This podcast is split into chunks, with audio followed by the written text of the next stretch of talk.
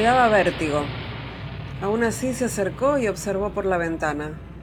Vio un cielo muy celeste y el sol que caía sobre un colchón de nubes.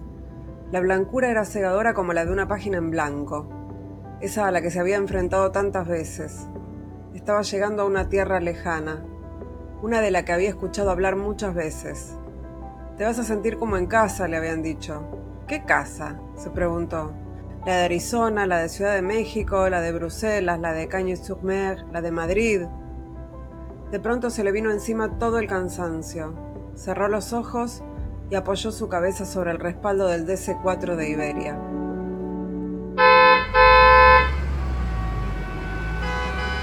Todavía me faltaba una hora para llegar al aeropuerto.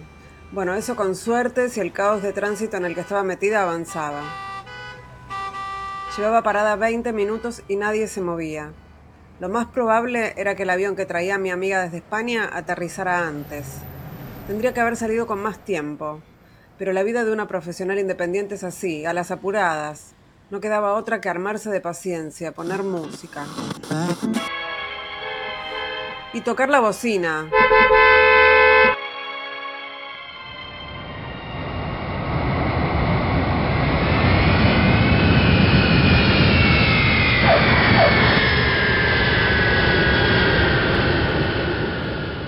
Las puertas del avión se abrieron. Le costaba imaginar cómo sería su nueva ciudad. Cuando puso el pie en la escalera del avión, lo supo. Una suave ráfaga la despeinó. Tenía olor a pradera, y ella sabía mucho de eso. Era una de sus pasiones. Para ser más precisa, tenía olor a heno recién cortado. Tomó una inhalación profunda. Quería llenarse el pecho de ese aroma. De repente, sintió cómo la calma la envolvía. Quizá eso era sentirse en casa.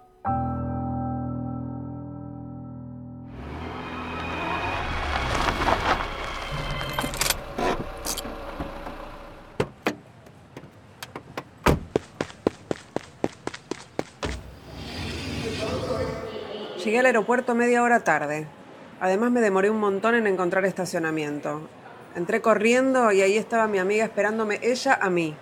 Nos abrazamos fuerte. Hacía un montón que no la veía. Aunque parecía que el tiempo no había pasado. Eso que sentimos cuando tenemos un cariño o una afinidad muy grande con alguien.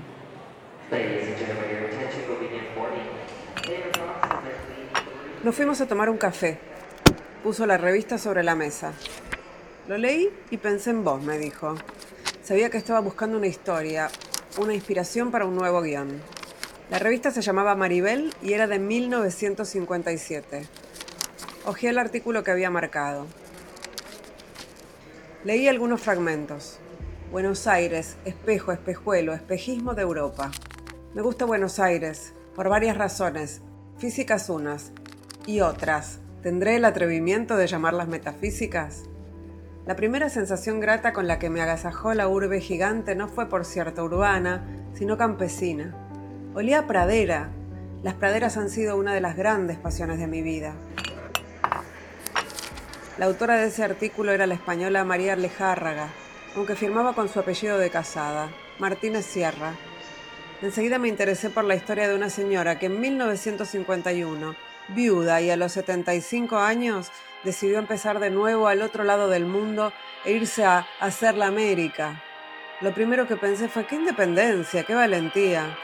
Pero a María lograr esa hazaña no le fue nada fácil.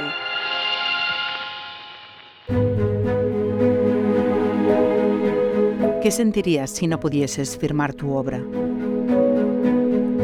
Si ese libro, ese poema o esa investigación que ha sido el fruto de tu esfuerzo, de tu talento, llevara otro nombre. ¿Y cómo te sentirías si te vieras obligada a tomar esa decisión? Una que en algún momento de tu vida te hará preguntarte, ¿por qué firme con nombre de hombre? Esta es la historia de mujeres que no fueron reconocidas en su tiempo, que por distintas razones tuvieron que ocultar su nombre, que fueron obligadas a cambiarlo por uno de varón. ¿Por qué firmé con nombre de hombre? Un podcast de la Asociación Clásicas y Modernas, producido por Rombo Podcast. Hoy presentamos Castillo de Naipes.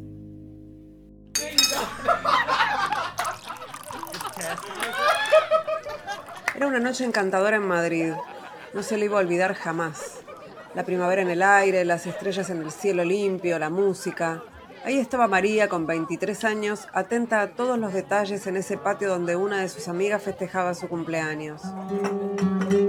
Las personas reían, cantaban, cuando de pronto vio a un joven amigo de su hermano que hablaba con todo el mundo. Gesticulaba mucho y les sacaba sonrisas. Cuando se acercó a María, conectaron inmediatamente. Era cautivador. A él también le gustaban la literatura y el teatro y mostró mucho interés por las actividades de María. Hasta se ofreció leer algún cuento suyo a cambio de que ella escuchara sus poemas. Hablaron quién sabe cuántas horas.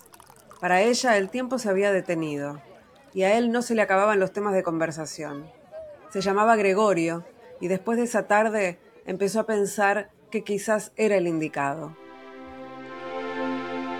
Entonces, eh, ella al principio es joven, está enamorada, eh, cree en la unión intelectual de una pareja, que es lo que más le importa, lo dice muchas veces. Ella se quiso creer que Gregorio era escritor también para poder enamorarse de él y para tener esa pareja perfecta con la que ella soñaba. Resulta que no era así. Hoy son dos las escritoras que nos ayudarán a recorrer la vida de María Lejárraga.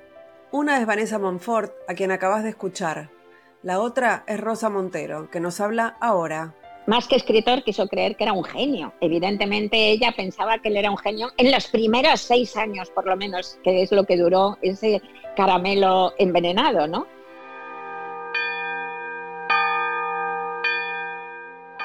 María no lo podía creer. Ahí estaba, al lado de Gregorio, el hombre con el que podría compartir su vida, sus ideas, sus ilusiones, sus proyectos. Y ahora sería su marido, para siempre, ¡Qué alegría tan grande!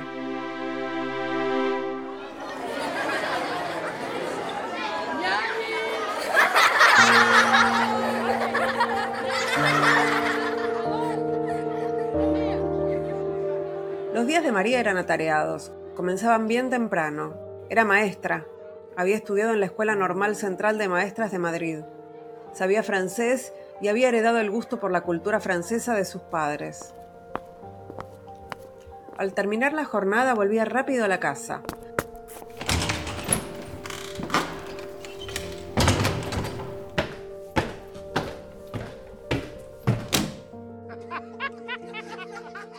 Por lo general encontraba a Gregorio charlando con alguien, fumando, riendo.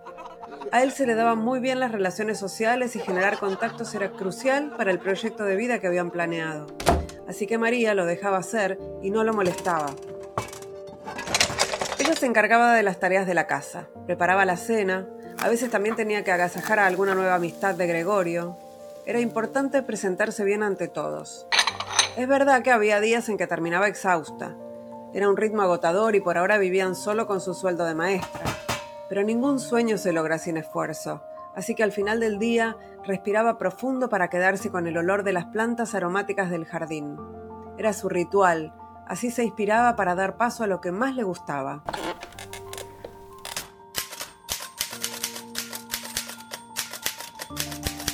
Escribir. Escribía sin parar, se perdía en las letras, hasta que sentía que tocaban su hombro. Cuando levantaba la vista, allí estaba él, su hombre, observándola. Era muy amable, siempre le traía un té.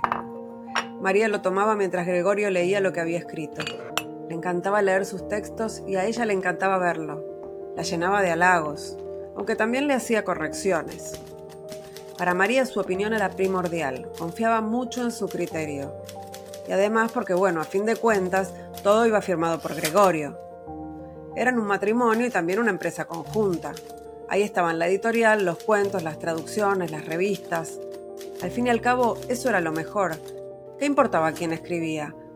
Juntos eran perfectos.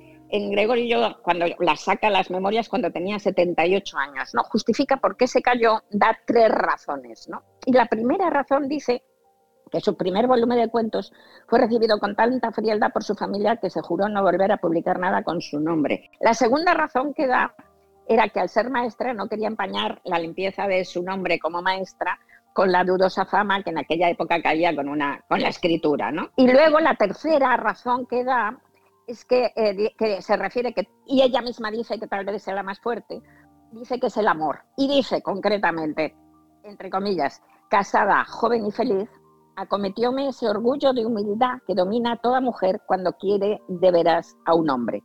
Y como eran un matrimonio legítimo, concluye, pondrían sus a sus obras el nombre del padre, que eso me parece tremendo. Yo creo que es una tormenta perfecta de, de, de, situaciones que desde nuestro comodísimo, en el fondo, siglo XXI, es mucho más fácil juzgar que, que, desde el punto de que te toca una época, que te comes dos guerras, dos dictaduras y un exilio. Entonces, claro, todo eso puesto junto, siendo mujer y escritora, pues, pues hay que bregar con ello. Pero mm, concretamente, independientemente del amor de esos primeros años y todo lo demás, yo creo que es que em, en María no había un ego de autor, o sea, para ella eh, la obra estaba por encima del autor. Y luego hay una, para mí una cuestión súper importante y es que em, las eh, novelistas eh, habían, hecho, habían recorrido ya un largo camino, pero no había referentes de mujeres dramaturgas en España.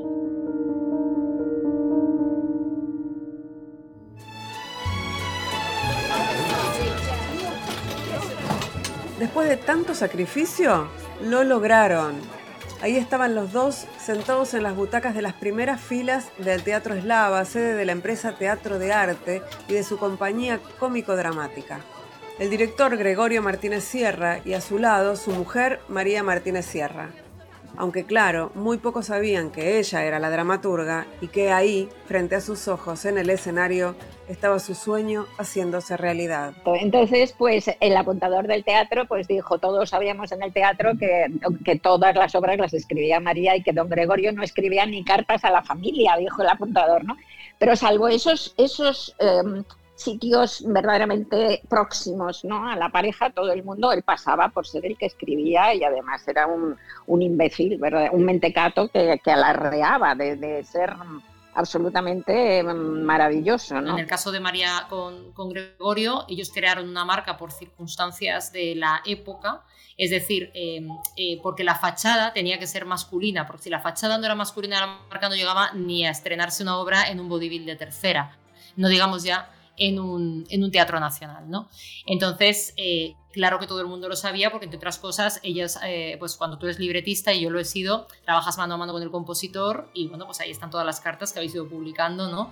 Donde, pues, Turina eh, falla, hablan de, de, cómo, de, la parte que están trabajando juntos, de cómo lo han trabajado juntos, de cómo van los ensayos. Se mirad qué cosas es que fanfarroneaba, decía, yo he pensado mucho y hablo con mucha gente y voy dejando en todas partes un prestigio personal tan grande y tan sólido que solo con esto nos bastaría para tener asegurada la, la, prosperidad. Es magnífico, ¿no? Un tío que no hace nada, ¿no?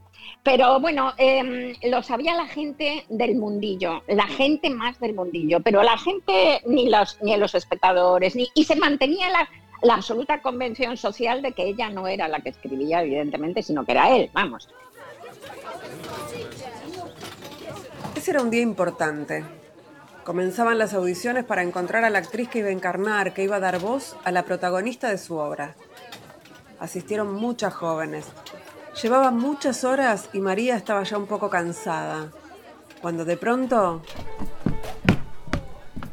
Ojos verdes, cabello rubio y un brillo especial. Una actriz ya conocida subió al escenario.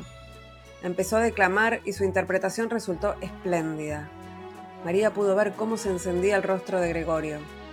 Estaba segura, los dos pensaban lo mismo. Se veía perfecta para el papel.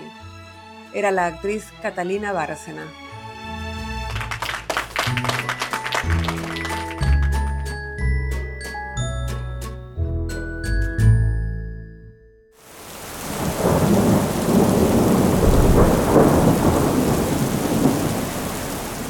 Desde la noche anterior llovía sin parar. María le había dicho a Gregorio que ese día se iba a quedar escribiendo. A pesar de la tormenta, Gregorio había salido para el teatro. Tenía que ultimar muchos detalles. Después de varias tazas de té y revisiones, María había encontrado el final perfecto para la obra. Y su marido tenía que leerlo. Así que agarró el paraguas y salió corriendo para el teatro.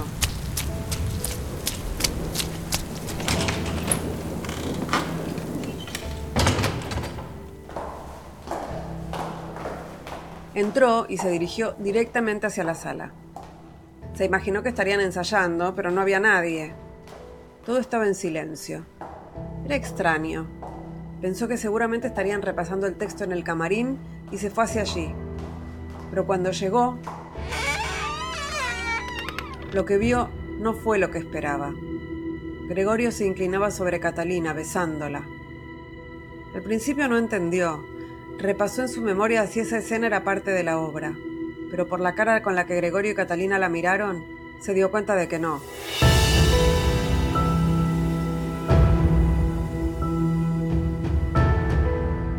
En 1906 ella estaba eh, al diamante con Catalina Bárcenas, que era la, la actriz joven más famosa y más guapa, que por cierto yo siempre he tenido la maligna sospecha de que, de que Gregorio Martínez Sierra se quiso hacer, eh, quiso montar una compañía de teatro para justamente para poder tener acceso a las, a las, a las jóvenes damas. ¿no? Ocurren tantas cosas que no están dentro del guion que ella se ha escrito a sí misma, por no hablar de que para ella, insisto, que decía muchas veces que para ella la unión perfecta entre un hombre y una mujer era la unión intelectual que para ella era la más apasionante y la más duradera. Y entonces, eh, claro, o sea, llega un momento en el que yo creo que es que la mejor creación de, de María Lejárraga es el propio Gregorio Martínez Sierra, escritor.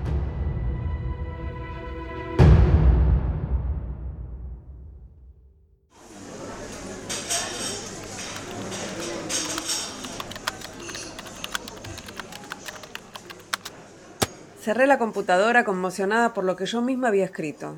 Si María hubiese sido un personaje de ficción, me habría dado pena hacer pasar por todo eso a una mujer con tanto talento. No se lo merecía. Tomé de un sorbo el café que ya estaba frío y me quedé pensando en ella. Yo podría haber sido como María un siglo atrás.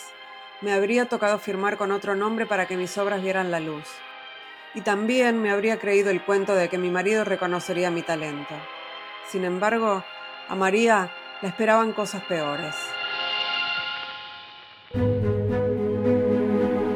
¿Por qué firmé con nombre de hombre? Un proyecto de clásicas y modernas, Asociación para la Igualdad de Mujeres y Hombres en la Cultura. Dirección, Fátima Anjo. En este episodio, narración, Ingrid Beck. Dirección, Franco de Ledone. Guión, Romina Ballester. Diseño sonoro, Franco de Ledone. Comunicación, Raúl Gil Benito. Una producción de Rombo Podcasts.